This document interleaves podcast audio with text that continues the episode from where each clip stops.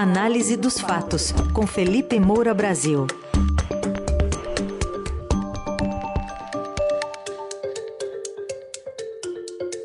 Hoje em destaque os apoios até agora já declarados para o segundo turno presidencial e os que estão sendo buscados. E vamos falar das estratégias de cada lado para conseguir mais votos no segundo turno. Felipe, bom dia. Salve, salve, Raizen, Carol, equipe da Eldorado FM, melhores ouvintes. Sempre um prazer falar com vocês. Bom dia, Felipe. Bom, nem bem esfriaram em as urnas do primeiro turno. Começa essa corrida por alianças para a segunda rodada de votações. A gente já teve hum, acenos ali do Cidadania, por parte de Roberto Freire, encaminhando a partir de uma recomendação de apoio ao ex-presidente Lula. Já temos uma reunião executiva marcada também pela cúpula do PDT, que deve definir hoje a sua estratégia, também sinalizando ao PT, é, de alguma forma, desde que abarque algumas propostas né, que estavam na mesa via chapa de Ciro Gomes. Enfim, como é que ficam essas, essas estratégias agora nesses próximos dias? Pois é, Carol, a campanha do Lula tenta atrair Ciro Gomes e Simone Tebet. Simone Tebet, quando se pronunciou depois do resultado das eleições, cobrou agilidade ali dos partidos da sua federação. Cidadania do Roberto Freire é um deles. Tem o PSDB também, o próprio MDB dela, claro, e o Podemos. É, o Roberto Freire, até quando deu entrevista aqui para gente, já fez um aceno. Ele tem críticas, evidentemente, aos governos do PT, mas muito mais críticas ao bolsonarismo. E já falava, num eventual segundo turno, de se unir pela democracia, que é essa narrativa petista. É, então, a Simone, ao dizer é, que marcaria posição, que não ficaria em cima do muro, ela mostrou que tende a apoiar o Lula. Vamos ver se vai ser um apoio crítico, qual é a distância regulamentar que ela vai manter. Eu acredito que ela deveria manter alguma distância, né, de preferência é, se manter uma opositora a tudo aquilo que tiver errado, para que ela tenha uma projeção nacional em 2016. É, é complicado você apoiar o PT sem é, angariar o ódio de todo o restante do eleitorado, principalmente o eleitorado antipetista. Né? Então, pensando no futuro, é, se ela tem uma ambição de nível nacional, ela poderia ficar mais neutra, né? Mas se a ambição dela é local, ou eventualmente é de ser ministra, um dia ser presidente do Senado, local que eu digo, governadora do Mato Grosso do Sul, alguma coisa assim, aí ela, ela, ela vai pender para esse lado. É, o Ciro Gomes já falou que vai seguir o PDT, o PDT do Carlos Lupe é, já estabeleceu ali três propostas econômicas do Ciro para serem incorporadas pelos petistas, a Gleisi Hoffmann já acenou é, que sim, até porque o Lula não tem nenhuma proposta concreta, ele só apresentou propostas genéricas e vai precisar ser mais explícito agora no segundo turno, é, porque ele quis nadar de braçada no antibolsonarismo sem se comprometer com, com qualquer questão assim em maiores detalhes. Ele queria ganhar uma legitimidade no primeiro turno só com esse discurso de a garantia sou eu, porque eu governei lá atrás, porque eu fiz isso e aquilo lá atrás e eu não sou o Bolsonaro. É, no segundo turno vai precisar ser mais específico, vai precisar entrar em maiores detalhes.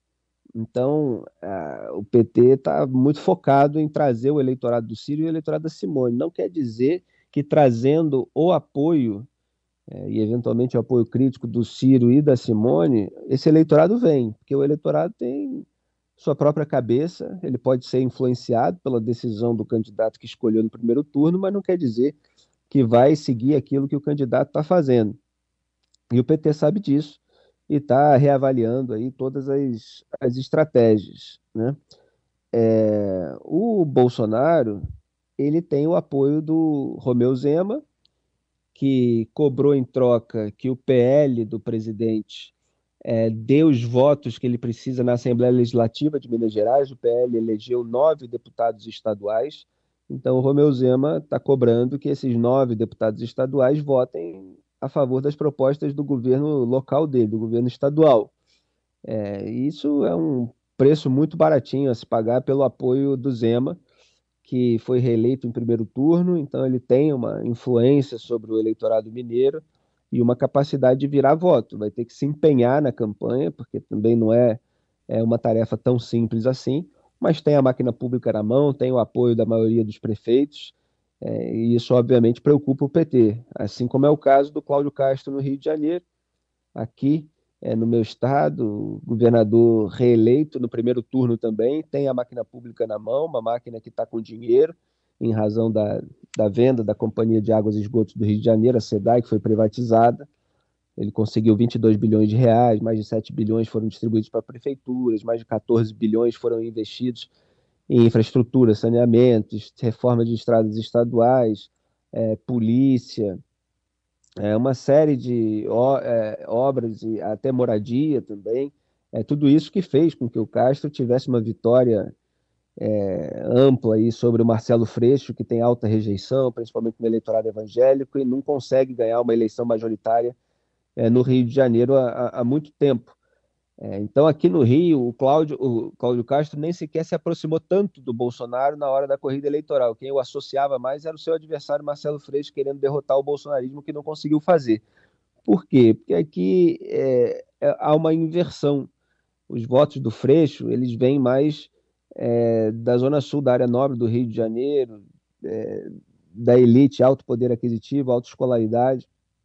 Até o Ciro Gomes na campanha chamou de esquerda caviar, causou um rebuliço ali é, no campo da esquerda, é, enquanto o governador tem mais votos entre os pobres. Então, aqui no Rio existiu e existe ainda o voto Castro-Lula, é, porque ele, com a máquina pública, atinge ali a população de baixa renda, que na esfera nacional, é, em parte, claro, acaba votando no Lula, principalmente aquela parte que não é a evangélica.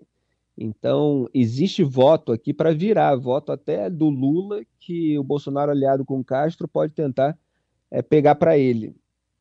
É, no Nordeste, o Bolsonaro conta com a terceira rodada é, dos pagamentos dos benefícios do Auxílio Brasil turbinado, aquele que aumentou de 400 para 600 reais. Ele antecipou esse pagamento, ele sabe que demora um pouquinho para sortir o efeito eleitoral, viu isso pelas rodadas anteriores então já botou a máquina pública federal também para trabalhar para ele, que era o receio do PT, um dos motivos pelos quais o Lula queria ganhar no primeiro turno. Então, Bolsonaro antecipou do dia 18 de outubro para o dia 11 de outubro esse pagamento para que se termine, porque há um processo para pagar que leva dias a distribuir para todo mundo, é, no dia 25, ou seja, há cinco dias antes da eleição, que é para dar tempo de os beneficiários pensarem, caramba, aqui é a terceira rodada, agora sim realmente eu estou sentindo uma mudança, o orçamento doméstico está pesando menos, estou com uma capacidade maior de compra, ah, então vou votar no governo. É, é toda essa cadeia aí de, de, de todo esse raciocínio, é, é o, o Bolsonaro quer que dê tempo para favorecê-lo. Ele também já está reunindo pastores aí para virar voto é, no, no, Nordeste, onde ele conseguiu é, mais de 1 milhão 320 mil votos é, a mais né, em, em, relação ao que ele obteve no primeiro turno de 2018. Então, se dizia muito que estava demorando para surtir o efeito do, do Auxílio Brasil turbinado, mas houve é, algum efeito.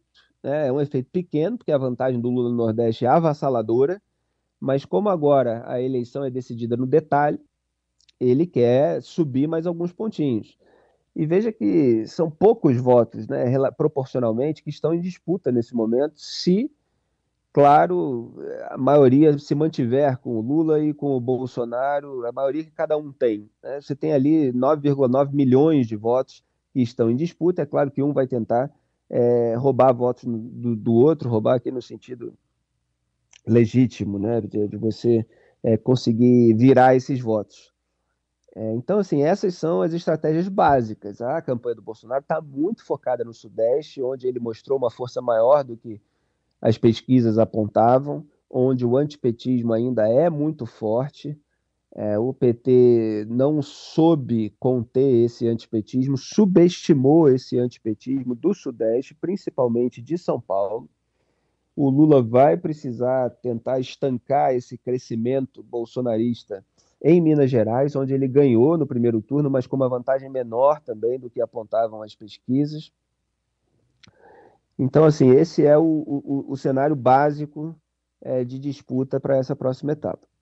Bom, Felipe, nessa questão do Auxílio Brasil também tem o presidente escreveu lá, pelo menos no Twitter, vamos ver como é que vai viabilizar isso, é, sobre um possível 13 terceiro também para as mulheres, né? Mas eu, eu, queria saber também de você se só apostar no anti de um lado e no anti do outro, o antipetismo e o antibolsonarismo, é, resolve para eles ou se tem que avançar um pouco mais fora da bolha, cada um deles? Tem que avançar um pouco mais fora da bolha, cada um deles. É, cada um deles está precisando prometer, né? É, então o Bolsonaro já vem aí com, com essa questão de 13 terceiro, tá?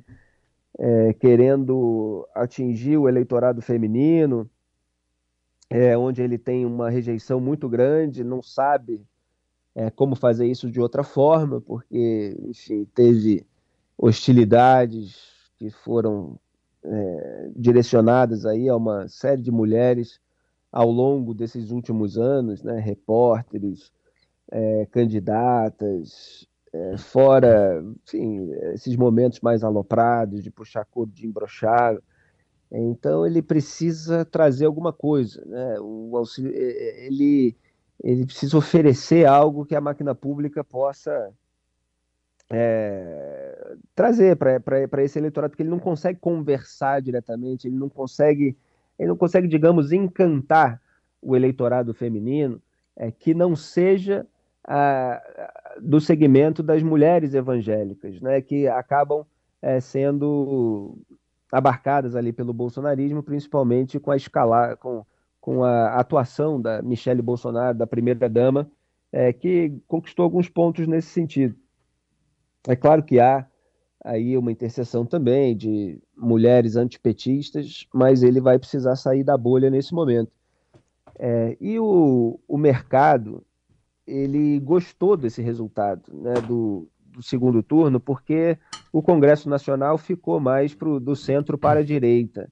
É, em sua maioria, evidentemente, há uma série de esquerdistas que foram eleitos, mas o Congresso, o, o mercado sentiu é, que se o Lula for eleito, ele vai, não só se ele for eleito, mas já no segundo turno, ele vai precisar fazer uma série de concessões, ele vai precisar abrir canais de diálogo, ele vai precisar caminhar para o centro, tanto no segundo turno para ser eleito, quanto se ele for eleito presidente da República é, em termos de relação com o Congresso Nacional.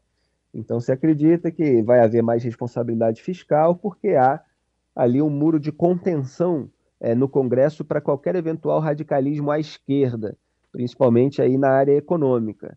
É, já o receio de eleição do Jair Bolsonaro é que é, seja um segundo turno de um presidente que ganha legitimidade pelas urnas é, e com um Congresso a seu favor, é, de modo que poderia aprovar muita coisa, é, eventualmente positiva, mas também negativa, também é, num caminho mais autoritário.